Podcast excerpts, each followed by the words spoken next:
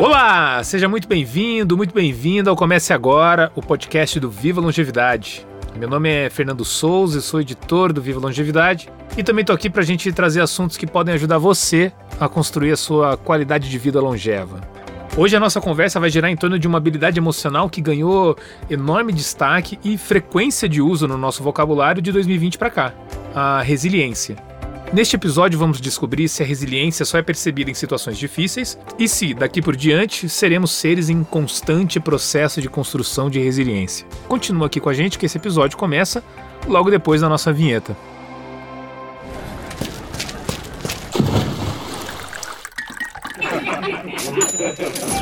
Comece agora. Comece agora. Comece agora. Comece agora. Comece agora. Comece agora o podcast do Viva Longevidade. Hoje a nossa convidada é Adriana Drula. Ela é mestre em psicologia positiva pela University of Pennsylvania dos Estados Unidos e também colunista do site da revista Vida Simples, além de comandar o podcast Crescer Humano, que fala justamente sobre psicologia ativa. Adriana, estamos muito felizes em te receber e seja muito bem-vinda ao Comece Agora. Obrigada, é uma honra estar aqui com vocês.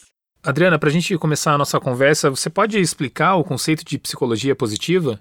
Sim, a psicologia positiva é um ramo da psicologia, né, que olha para a saúde em vez da doença mental. E na verdade, a presença de saúde mental é diferente da ausência de doença. Às vezes a gente não está doente, mas isso não quer dizer que a gente esteja saudável, né? Quando a gente olha em termos populacionais, por exemplo, a maioria das pessoas não tem um diagnóstico né, de uma doença mental, mas ainda assim é, não sente que está vivendo no seu potencial, etc. Então, a psicologia positiva ela vai olhar para o que é que nos ajuda a chegar nesse lugar de realização, de satisfação com a vida é, e como a gente pode ter mais disso na nossa vida aplicando o método científico. É um campo extremamente é, fundado né, na ciência e no, nos experimentos empíricos e as intervenções também são todas testadas cientificamente.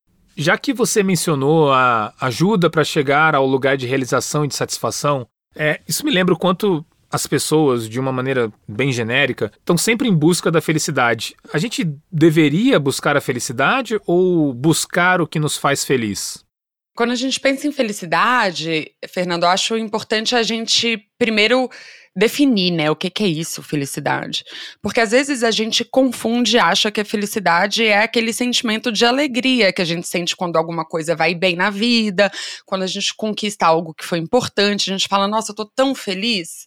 Né? E isso, na verdade, é, um, é, uma emoção, né? Que se chama alegria, que, como qualquer outra emoção, é passageira. Felicidade é quando você um, avalia a sua vida né, as coisas boas que acontecem, as coisas ruins, enfim, os prós e os contras, e cheguei à conclusão que não, na verdade eu estou satisfeito com a minha vida. As pesquisas apontam que, na verdade, existe muita similaridade, né, entre o que nos faz satisfeitos não alegres. Então, o que nos faz satisfeitos é, por exemplo, relacionamentos saudáveis, né? Então, pessoas que têm vínculos importantes. Outra coisa que é bastante comum entre as pessoas é a questão do significado, você achar que a sua vida tem sentido. Muito se fala, por exemplo, de que a ideia não é a gente focar na felicidade, mas na nossa realização né, no quanto que a gente consegue atingir o nosso potencial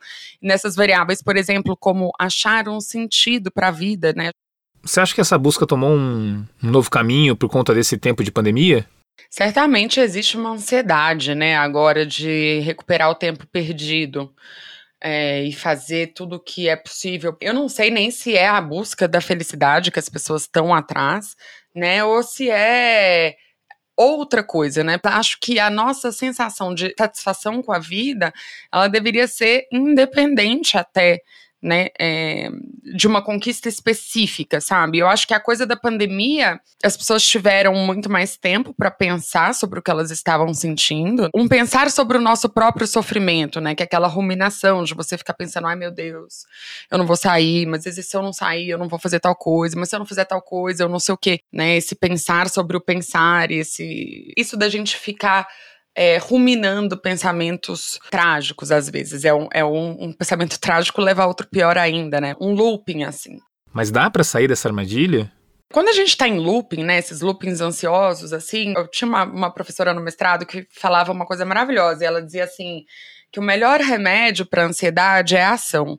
Né? Então a gente precisa agir para de fato contornar aquele problema em vez de ficar é, sentado remoendo sobre esses pensamentos. A ideia é a gente pensar sobre o que está acontecendo de uma forma realista, inclusive. Né? Então, o que, que eu estou passando, o que, que eu posso controlar, o que, que eu não posso controlar, e dentro do que eu posso controlar, quais são as ações que eu posso uh, tomar, porque obviamente não é tudo que a gente consegue mudar. Mas no mínimo, no limite, a gente consegue agir para mudar a forma que a gente lida com as coisas. E ainda nesse tema efeitos da pandemia, muito se fala do quanto precisamos nos reinventar durante esse tempo por ter de vivenciar coisas que muitos não esperavam ou então não queriam. Como é que a psicologia positiva ajuda a gente a enfrentar isso? A psicologia positiva, a gente, uma das coisas que a gente estuda bastante é a resiliência, né? E quando a gente mergulha na literatura e nos estudos sobre resiliência, alguns insights são muito úteis.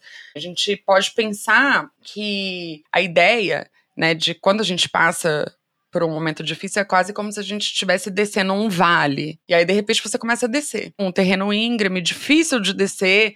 É, na descida, você, enfim, começa a se questionar por que, que você está descendo, é, por que, que o mundo é daquela forma. E aí você vai eventualmente chegar ali, né, no, no vale, lá embaixo, e depois você começa a subir. Então, é, a gente encontra um período em que a gente sofre, a gente vai sofrendo, e esse sofrimento pode aumentar, inclusive, mas chega uma hora que a gente começa a entender o que nos aconteceu, né? Que seria a subida, quando a gente começa a refletir sobre o que essa situação veio ensinar, é, o que, que eu aprendi, como eu me modifiquei é, a partir disso.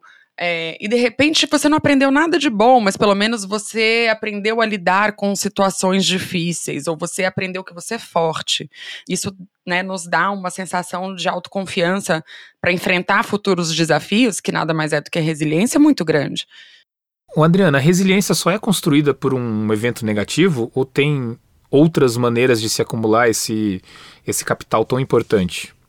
Certamente a gente constrói sim resiliência com a prática, enfrentando momentos difíceis, mas não apenas. Então, se você quer ser mais resiliente, uma boa ideia é você ter uma rede de apoio, né? Você ter vínculos importantes, você se relacionar com pessoas que te aceitam, te amam por quem você é, não pelo que você tem ou pelo que você se parece, né? Pessoas que se tudo vier a ir muito mal, vão estar ali por você. Então, esse é o tipo de vínculo que a gente quer ter para ser resiliente, né? Uma outra coisa que ajuda muito na nossa é, resiliência é quanto a gente acredita que é capaz de enfrentar desafios. Então, se você se coloca uma meta e você consegue alcançar aquela meta, você se sente mais capaz. Eventualmente, se tudo der errado ou acontecerem coisas que não estão de acordo com o seu plano, a sua capacidade de levantar né, e tentar de novo é muito maior quando você se considera capaz.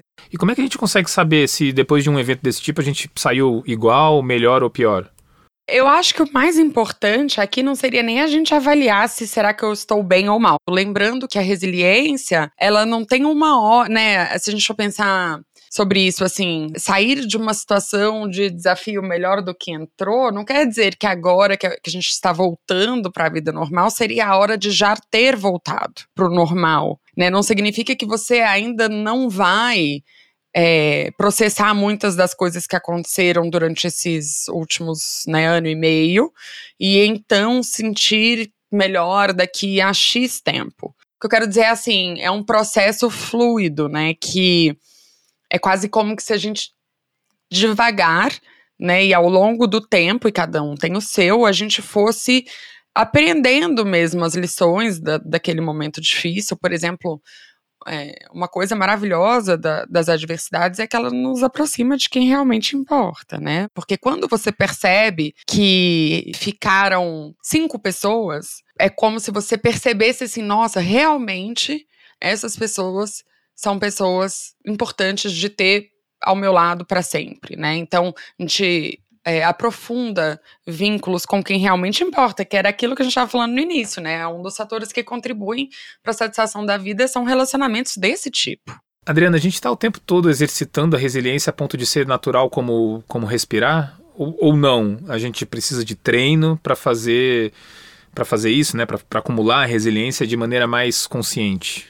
Eu acho que a vida nos dá lições, né? Que a gente se quando a gente passa por elas, a gente naturalmente se torna mais resiliente. Mas ao mesmo tempo, acho que se existe uma consciência, né, para desenvolver mais resiliência, a gente tem mais sucesso, como tudo na vida, né? Então, se você tem uma preocupação é, em aumentar ou em ser mais resiliente, talvez você tenha um pouco mais de consciência, né, sobre quais fatores é, contribuem para isso. Então, por exemplo, já falando de relacionamentos, você pode cultivar relacionamentos mais importantes, ou é, talvez aprender um pouco mais sobre as suas emoções, como gerenciar as emoções, aprender sobre como funciona o seu cérebro, né? Que às vezes a gente acha que a gente comanda, né, o nosso corpo e as nossas emoções, e na verdade não é assim. Guadriana, eu estava ouvindo seu podcast Crescer Humano e, e, me chamou a atenção algo que você disse durante a explicação sobre a psicologia positiva. Você fala que a gente não deve ter nenhuma visão muito otimista, porque isso tira a nossa capacidade de planejamento, e também não pode ter uma visão pessimista, né, que pode levar a gente a um caminho desagradável. Como é que a gente identifica que está em algum desses extremos e como é que a gente consegue criar uma visão mais realista?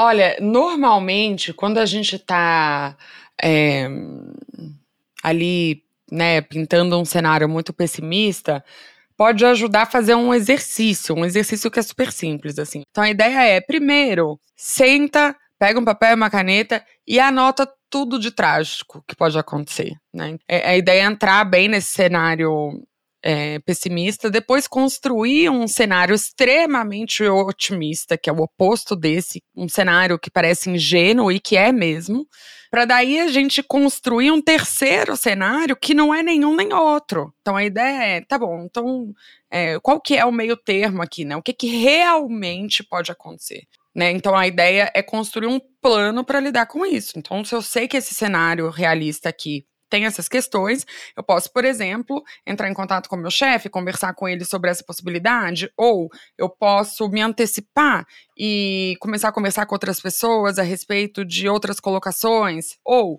enfim, quais são as alternativas que eu tenho para lidar com esse cenário que é realista, porque isso constrói resiliência, né? De novo, é a nossa crença sobre a capacidade de enfrentar um cenário. Você acha que a partir de agora a gente vai começar a se dar conta que somos seres em, em constante processo de construção da resiliência? Olha, eu acho que cada vez mais a gente vai se dando conta, né, de que a gente constrói habilidades socioemocionais, como por exemplo a resiliência, ao longo da nossa vida e à medida que a gente encontra dificuldades e, e enfim. É, temos falado mais, né, sobre quanto mais a gente olha para esse tópico, né, emoções, saúde mental, saúde emocional, as nossas dificuldades, quanto mais a gente normaliza isso, que eu acho que é o que a pandemia fez, porque todos passamos, né, é, mais a gente vai tomar consciência de que estamos construindo o nosso cérebro até, né? Porque é, deixa de ser aquela coisa binária, né? De ou eu sei ou eu não sei. Ou eu tenho essa habilidade ou eu não tenho. Para uma coisa muito mais, é, em vez de preto branco, uma coisa muito mais cinza, né? Então, eu ainda não tenho ou estou desenvolvendo. É o que a gente chama de mindset de crescimento, né? Que eu acho que aplicado a habilidades socioemocionais vai trazer muito mais saúde, né? Para nós. Adriana, queria muito te agradecer pela presença e por ter aceitado o convite para conversar com a gente aqui no Comece Agora. E eu espero que quem esteja nos ouvindo e por acaso tenha se visto naquele vale que a gente falou, perceba que ainda tem uma boa subida para voltar para o plano. Obrigado, eu, Fernando. Foi um prazer estar aqui. Adoro esses assuntos. Pode me chamar outras vezes. Super prazer. Falando nisso, Hoje a gente falou sobre a nossa capacidade de superar desafios e das lições, digamos, positivas que situações desagradáveis podem nos revelar. Mas a gente sabe que cada um tem o seu tempo para conseguir subir o vale, para usar a mesma metáfora da Adriana Drula. O mês de setembro é dedicado à conscientização da importância de desmistificar os problemas de saúde mental. No Viva Longevidade, a gente tratou desse tema com a ajuda de duas psiquiatras, a Carmita Ábido e a Érica Pessoa. E a mensagem que eu gostaria de deixar aqui é a mesma que encerra a matéria que a gente fala sobre saúde mental. Vou abrir aspas. Perceber que algo não está bem e buscar ajuda não é sinal de fraqueza. É, na verdade, sinal de que você tem uma boa percepção de si mesmo. E para superar esse momento, procure ajuda especializada, exatamente como você faria se estivesse com um problema no coração ou no joelho. A necessidade de fazer uma terapia ou de tomar uma medicação, quando necessário, não é um atestado de incapacidade. Isso apenas indica que seu quadro tem uma solução. Fecha aspas. Para ler essa matéria na íntegra e outras tantas matérias que a gente já produziu, é só acessar o Viva Longevidade, seja do seu telefone celular ou então do seu notebook, no seguinte endereço: bradescoseguros.com.br barra Viva a Longevidade. Esse finalzinho, todo junto. Você também pode acessar tanto o Viva Longevidade quanto a matéria no link que está na descrição desse episódio.